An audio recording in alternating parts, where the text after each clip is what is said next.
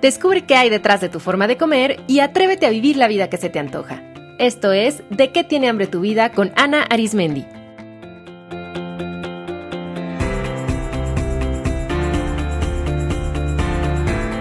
Este es el episodio 130, Comer en automático.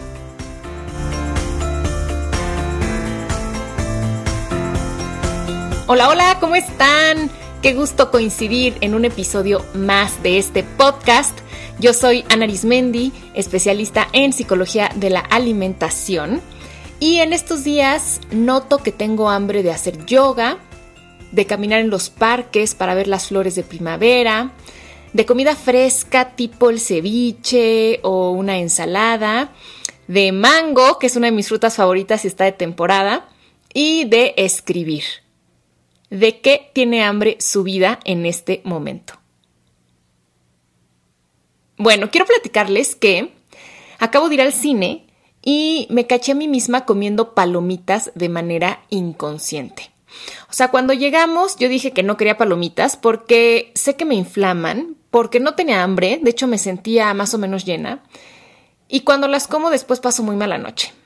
Y aún así, ya iniciada la película, me descubrí metiendo la mano al bote de palomitas que se había comprado mi marido de una manera súper mecánica, o sea, al grado que ni siquiera fui consciente de los primeros bocados. Me di cuenta de lo que estaba haciendo ya cuando sentí mucha sed en la boca por tanta sal y la grasa de las palomitas en las manos.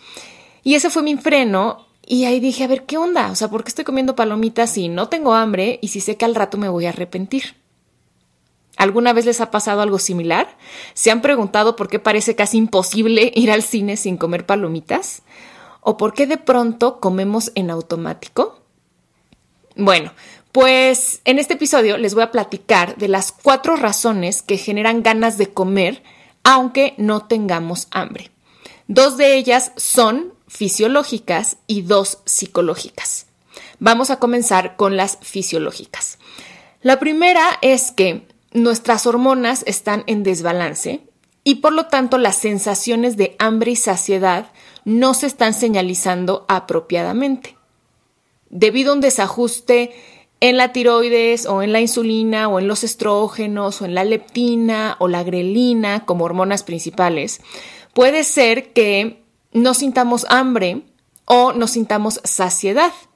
Ustedes podrían sospechar que algo anda mal en sus hormonas si han perdido el apetito o de repente les ha incrementado mucho, o si no perciben saciedad, tanto al hacer sus comidas regulares como con snacks o extras que coman, o si de plano no sienten hambre en absoluto. En este caso, un endocrinólogo puede apoyarles. Es importante que sepan esto porque hay mucha gente que genuinamente no para de comer porque no registra en su cuerpo el punto de saciedad. O sea, no es un tema de ser tragón o de no tener fuerza de voluntad, es que la señal de saciedad en el cuerpo no está funcionando correctamente. Y la primera causa de eso es que haya un desbalance hormonal, sobre todo en las hormonas que les mencioné en un inicio. Y eso tiene solución. No se preocupen, ocúpense. Vayan con un médico especializado en hormonas, el endocrinólogo, para que les haga una valoración. Si ustedes ya tienen un diagnóstico, por ejemplo, de hipotiroidismo o de resistencia a la insulina y de pronto notan cambios en su apetito, ese puede ser un signo de que quizá hay que revisar otra vez el medicamento o que hubo algún algo que ocurrió como por ejemplo una enfermedad o un momento estresante o alguna situación que hizo que nuevamente se desajustaran hormonalmente. La segunda causa biológica que nos puede llevar a comer en automático es que el circuito de recompensa en nuestro cerebro esté desajustado y continuamente esté pidiendo sustancias que lo excitan. Y algunos componentes de los alimentos, como el azúcar refinada, la sal refinada, las harinas refinadas, el glutamato monosódico, las grasas trans, estimulan demasiado, o sea, sobreestimulan y alteran la vía dopaminérgica. Y por eso cuando los comemos, lo hacemos así como con prisa, con urgencia y queremos más y más y sentimos que no podemos parar de comer. Esto es más evidente en los niños. ¿Alguna vez han visto que un niño cuando come un dulce quiere otro y otro y otro y los come muy rápido? A veces impresiona la cantidad de dulces que pueden consumir en ese cuerpecito y en, y en tan poco tiempo, ¿no? Y eso es porque el cerebro de los niños pues es todavía más vulnerable a este tipo de estimulantes porque aún no se ha desarrollado por completo la región prefrontal, que es la que participa en el control de impulsos. O sea, es la que nos pone freno. Los niños todavía no la tienen. Pues por eso justo necesitan de los adultos, para que les vayamos enseñando a autorregularse y a poner ese freno. Pero eso también a nosotros nos pasa como adultos. Y en el caso de las palomitas del cine, pues piensen, o sea, contienen muchísima sal refinada, o sea, su contenido en sodio es altísimo. Y además grasas trans. Entonces ya con eso tenemos una bomba para el circuito de recompensa. Pero además usan colorantes como el amarillo 5 y 6 que se han relacionado con hiperactividad en niños. Entonces imaginen, es un pasón en el cerebro que excitado empieza a pedir más y más. Ahora imagínense esas palomitas que son sabor caramelo o cosas peores que he visto en los cines, como palomitas sabor Oreo o sabor churro. Entonces, la cantidad de azúcares y saborizantes y colorantes de esas combinaciones pues son extremadamente estimulantes para el cerebro. Entonces, ¿quiere decir que no deberíamos comer palomitas en el cine? Pues ya saben que yo no creo en eso de prohibir alimentos porque sale contraproducente pero sin duda debe ser un producto para consumirse de vez en cuando y así no como acostumbrar a nuestro cerebro, porque el problema de cuando estamos sobreestimulando nuestro circuito de recompensa es que se empieza a generar tolerancia y dependencia. Eso quiere decir que nuestro cuerpo para adaptarse a esta bomba que de repente llega a estimular mucho el cerebro, es que se va adaptando a esas sustancias y por lo tanto, para obtener la misma sensación de placer, necesita más y necesita consumirlo más seguido. No sé si algunos de ustedes han notado que cada vez necesitan eh, más azúcar, más sal o más picante para poder obtener el mismo sabor de antes o para o que su cuerpo les pide más y más y es justamente por eso. Entonces, no quiere decir que ya no hay que comer palomitas en el cine, a mí me gustan y creo que claro que dentro de una alimentación y un estilo de vida saludable se pueden incluir, pero debe ser un producto para de vez en cuando y sobre todo hay que aprender a comerlo. La manera de, de comer las palomitas es de una manera lenta y con atención plena para evitar estos picos de estimulación. Ahora, entiendo perfectamente que esto no es tan sencillo y requiere un proceso de práctica porque comemos las palomitas viendo una película y entonces nuestra atención está en la película y eso hace que muy de forma muy sencilla nos desconectemos de nuestro cuerpo y nos enganchemos con comerlas a puños, masticando rápido y que paremos hasta que hemos tocado pues, el fondo del bote, ¿no? Hasta que ya no hay palomitas, porque no está nuestra atención en lo que estamos comiendo, sino en lo que estamos viendo en la pantalla y eso hace que comamos todavía mucho más rápido y de manera más inconsciente. Yo, por ejemplo, cuando me percaté que estaba comiendo las palomitas, hice un alto, como ya les dije, enjuagué mi boca con agua para reducir el sabor y tomé una respiración profunda. Y en ese momento me noté agitada. O sea, yo estaba deseando comer más y me estaba poniendo como ansiosa. Y entonces lo que hice es aplicar un par de técnicas para reducir la urgencia por comer y para disminuir la intensidad emocional, que por cierto, esas técnicas son súper efectivas y las enseño en mi taller Comer en Conciencia. Y bueno, ya tranquila, tomé la decisión de darme permiso de comer unas cuantas palomitas más, pero hacerlo de manera consciente. No me las prohibí porque supe que eso iba a aumentar mi ansiedad y que toda la película iba a estar pensando en las palomitas porque iba a estar escuchando a los de junto masticarlas, tronarlas, porque iba a estar oliendo las palomitas en el cine. Entonces dije, ok, a ver, voy a comer unas, pero lo voy a hacer de una manera consciente. Entonces tomé un puño del bote, eh, puse esas palomitas en una servilleta y comí esas 12 o 13 lentamente, metiendo una por una a la boca, oliendo algunas antes de ingerirlas. y no saben cómo cambió la experiencia. Realmente ahí les puedo decir que disfruté las palomitas, porque los puños que había comido antes ni siquiera los había retenido lo suficiente en mi boca como para sentir el sabor. O sea, era meter el puño a la boca, tragar prácticamente. Y además tampoco las estaba saboreando porque ni siquiera mi atención estaba en las palomitas, pues estaba en la película. Entonces, ahora que decidí disfrutarlas con calma, pues el placer aumentó y se satisfizo mi antojo sin atascarme y sin dañar mi salud y sobre todo sin activar esta sobreestimulación en mi cuerpo, ¿no? En mi cerebro. Yo noté cómo, conforme las comía, lentamente, me iba tranquilizando y además también disfruté la película, disfruté de, de, esas palomitas y digo, la pasé bien en ese día, ¿no? A diferencia de quizá en otra época de mi vida que las hubiera comido hasta terminarlas y después me hubiera sentido culpable y arrepentida y sobre todo muy inflamada en la noche, ¿no?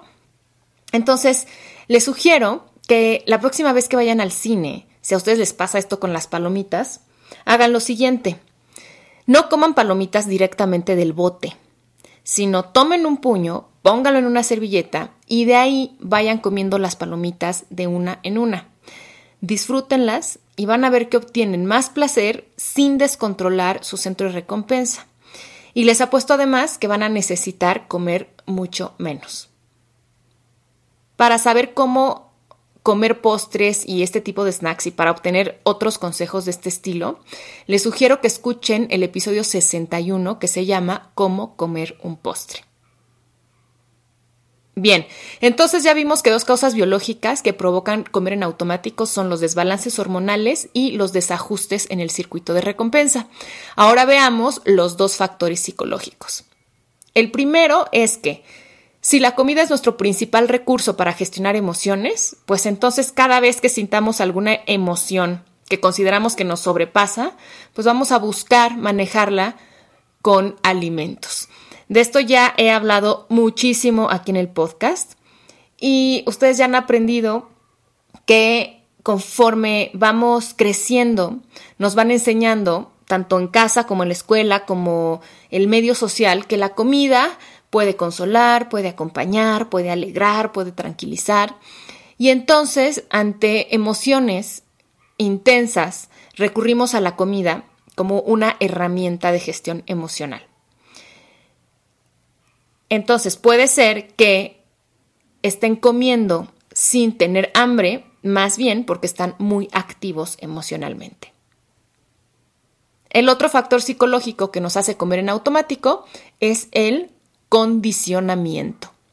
O sea, asociaciones mentales que ligan la comida con algún estímulo como un lugar, por ejemplo, en el caso del cine, pues ahí el, condicionamiento es cine, comer palomitas, ¿no? Pero también se pueden ligar ciertos alimentos con algunas situaciones, con una persona, con un objeto, con un horario, con un olor, con un color, con un sonido, con una sensación corporal. Por ejemplo, ¿cuántas veces ustedes han comido solo porque un compañero de trabajo llevó donas y las donas ahí estaban en su oficina? ¿O cuántas veces han comido solo porque el reloj marca las 12 y es hora del almuerzo? ¿O porque hay una canasta de pan en su mesa del restaurante? ¿O porque están en una fiesta y hay botanas enfrente de ustedes? ¿O porque sus hijos no se terminaron la comida? ¿O porque están en una sala de espera y hay dulces en la mesita. O porque están en la fila del súper y hay muchos snacks en la caja. O porque simplemente es fin de semana. Bueno, pues todos esos son condicionamientos. Estamos condicionados a comer ciertas cosas solo porque es fin de semana. O estamos condicionados a consumir ciertas, eh, ciertos alimentos simplemente porque nos ponen enfrente o porque estamos acostumbrados a que es de mala educación decir que no cuando ofrecen comida. Y es importante que entiendan que nuestro cerebro genera estas asociaciones porque está diseñado para buscar alimento y para comer cuando hay alimento disponible. Y esto es así, pues simplemente porque comer es indispensable para sobrevivir. Nuestro cerebro crea asociaciones que le ayudan a obtener alimento y relaciona así estímulos con la disponibilidad de comida.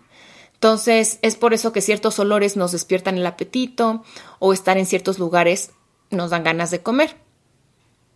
Además, el cerebro también registra y asocia todo lo que le produzca placer, porque este se relaciona con la satisfacción de necesidades biológicas básicas, con la reproducción y en general con la sobrevivencia.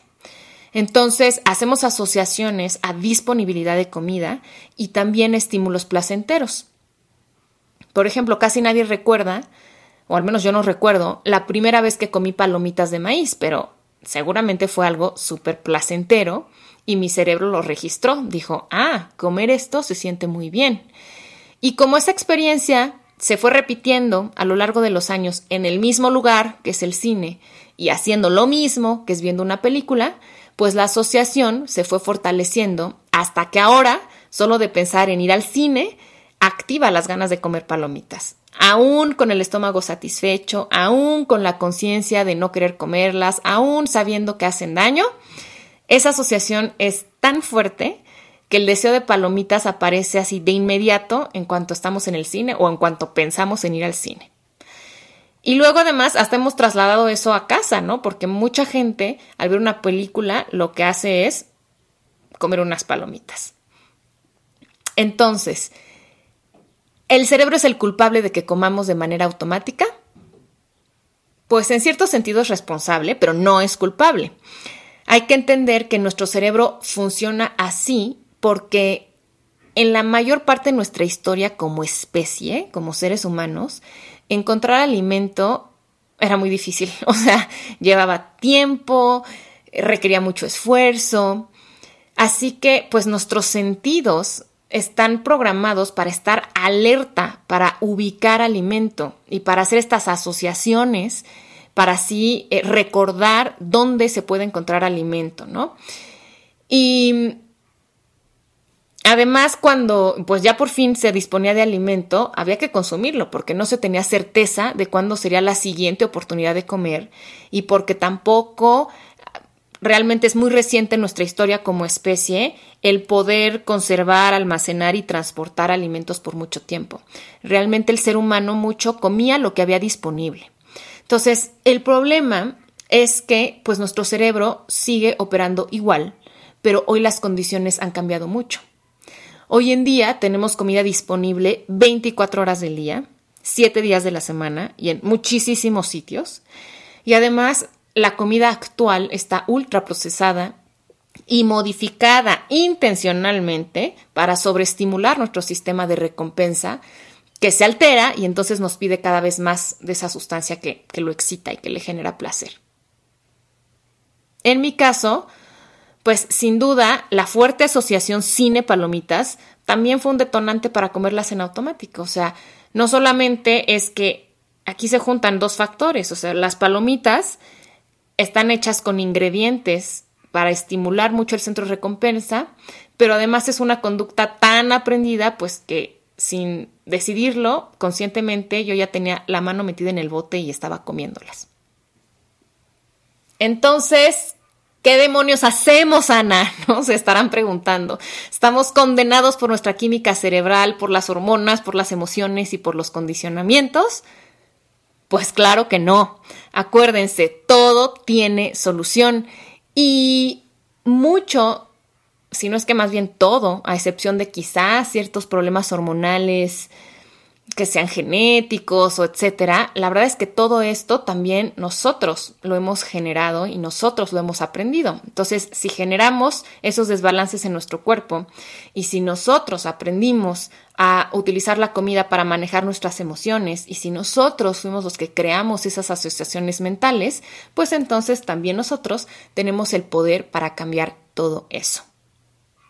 Número uno, si sospechan que sus hormonas no andan muy bien o han tenido historial de desbalances hormonales, acudan con su médico y con una nutricionista especializada para diseñar un tratamiento integral. Dos, si sospechan que su circuito de recompensa es el que anda desajustado, pues acudan con un psiquiatra y también con apoyo de una nutrióloga especialista en salud mental, como yo, pueden diseñar también un tratamiento. una de las maneras en las que pueden notar desajustes en este circuito de recompensa es si sienten impulsividad al comer alimentos en particular, sobre todo ricos en azúcares, harinas, sal, cosas muy picantes, ultraprocesados o alcohol.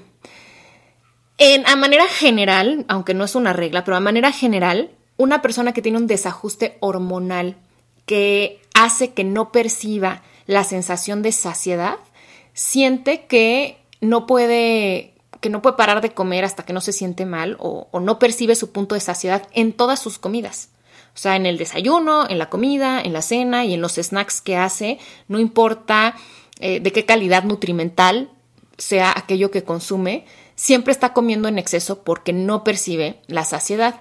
En cambio, una persona que tiene desajustado el circuito de recompensa, más bien siente este impulso de comer en exceso, de comer rápido, eh, de comer sin disfrutarlo, sin casi masticar, con alimentos muy específicos que son ricos en todos estos componentes que ya les platiqué. Entonces, de esa forma también pueden hacer la diferencia. O sea, si ustedes sí sienten su punto de saciedad cuando comen, pero es más bien con las palomitas del cine, con el refresco de cola, con el chocolate, que sienten que no pueden parar, muy probablemente su desajuste esté en la vía dopaminérgica. También otras cosas que pueden desajustar el circuito de recompensa. Si ustedes tienen algún diagnóstico como trastorno por atracón, bulimia, déficit de atención e hiperactividad, trastorno bipolar o trastorno obsesivo compulsivo, muy probablemente hay un desajuste por ahí. Si ustedes tienen otras conductas impulsivas como fumar, como comprar en exceso, sexo compulsivo, también es altamente probable que exista un fuerte desajuste por aquí. Y nuevamente, no se asusten, busquen apoyo, todo esto tiene solución. Número 3. Aprendan y practiquen técnicas de gestión emocional para abrir su abanico de recursos y que no dependan solo de la comida. 4. Rompan la asociación mental que los hace comer en automático. En el caso del ejemplo que estoy usando en este episodio, pues la asociación es cine palomitas. Y quizá ustedes tengan otras muchas asociaciones, por ejemplo, televisión, snacks, Viernes, alcohol. Tráfico, galletas. Niños ya dormidos, chocolate o copa de vino tinto, ¿no? Entonces, elijan una asociación que quieran romper y hagan este sencillo y poderoso ejercicio. Primero, construyan una frase poderosa que describa cómo se quieren sentir y qué deciden hacer frente al estímulo. Por ejemplo, en el cine me siento tranquila y disfruto de la película. Su frase poderosa debe ser en primera persona, en presente y en positivo. Eviten usar negativos como no o nunca. Una vez que tengan su frase, la van a repetir en voz alta y al mismo tiempo van a hacer un chasquido con los dedos. O sea, en el cine me siento tranquila y disfruto de la película. Y van a repetir esto 10 veces antes de dormir durante 20 días seguidos. Entonces, durante 20 días seguidos, es importante que sean seguidos, si por algo paran, vuelven a empezar. Entonces, durante 20 días seguidos, antes de dormir, todas las noches, van a estar repitiendo y chasqueando los dedos al mismo tiempo. En el cine me siento tranquila y disfruto de la película. En el cine me siento tranquila y disfruto de la película. En el cine me siento tranquila y disfruto de la película. Y así 10 veces. Y si se van a enfrentar al estímulo, háganlo nuevamente. Ya sea que hayan completado los 20 días o que todavía no los completen y pues van a ir al cine. Antes, o sea, de camino al cine, pueden hacerlo, repitiendo la frase y chasqueando los dedos. Y si están con otras personas, pues pueden repetir la frase en silencio, solo en su mente, y chasquear levemente los dedos. Incluso no tienen que hacer ruido los dedos, simplemente con el gesto funciona. Van a ver cómo este ejercicio les va a ayudar a romper la vieja asociación y a crear una nueva mucho más funcional. Hay otros ejercicios más poderosos y profundos para transformar asociaciones y que actúan de manera a un nivel como, sí, más profundo, porque es a nivel más inconsciente. Y estas técnicas yo las Hago en mis talleres y en terapia individual porque ya se utilizan técnicas que deben ser guiadas por un profesional como la hipnosis o la terapia MDR o el PNL. Así que si quieren probarlas, inscríbanse a mi taller Comer en Conciencia. Y punto 5, descubran qué fuerzas más profundas están detrás de su impulso por comer. O sea, si bien están los factores biológicos y psicológicos que mencioné, creo que hay uno más que se puede estar manifestando en estas ganas de comer, que es un hambre insatisfecha. Pregúntense qué necesitan realmente cuando se dispara el comer en automático. ¿De qué tienen hambre realmente? En el episodio 72 les platiqué de otro antojo que tuve en el cine el año pasado, que era un antojo por nachos, y el proceso que hice para descubrir de qué tenía hambre realmente, por qué me apetecieron, y bueno, fue maravilloso todo lo que descubrí. Escúchenlo, en el episodio 72 les va a gustar y les va a hacer mucho sentido. Por cierto que ahorita caigo en la cuenta que el cine y su comida son grandes maestros para mí. y bueno, en este caso de las palomitas, lo que yo hice es que, bueno, ya regresando a mi casa, dije, voy a aprovechar esta experiencia, o sea, ¿por qué y para qué pasó esto? ¿no? Entonces me puse a reflexionar y una forma en la que a mí me gusta hacerlo es escribiendo. Entonces me puse a escribir y, me empecé a preguntar por qué justamente en esta ocasión, en este día, había comido de manera automática palomitas si en, en otros momentos no me ocurre lo mismo. Y pues como era de esperarse, al escribir me fue quedando claro que, o sea, el para qué, ¿no?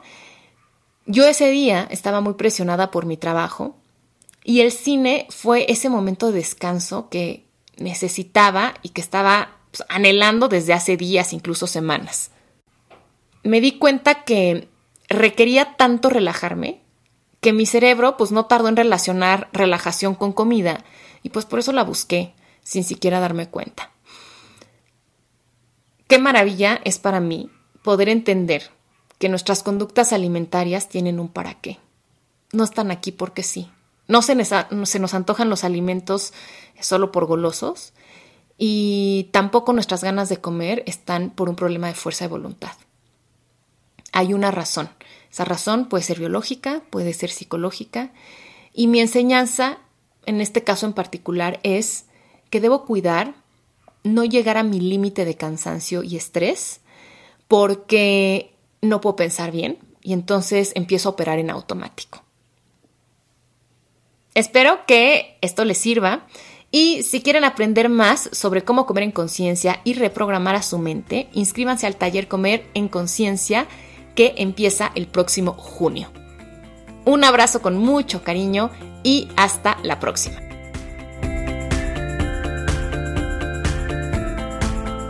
Esto fue De qué tiene hambre tu vida con Ana Arismendi. Para más información visita www.dequetienehambretuvida.com.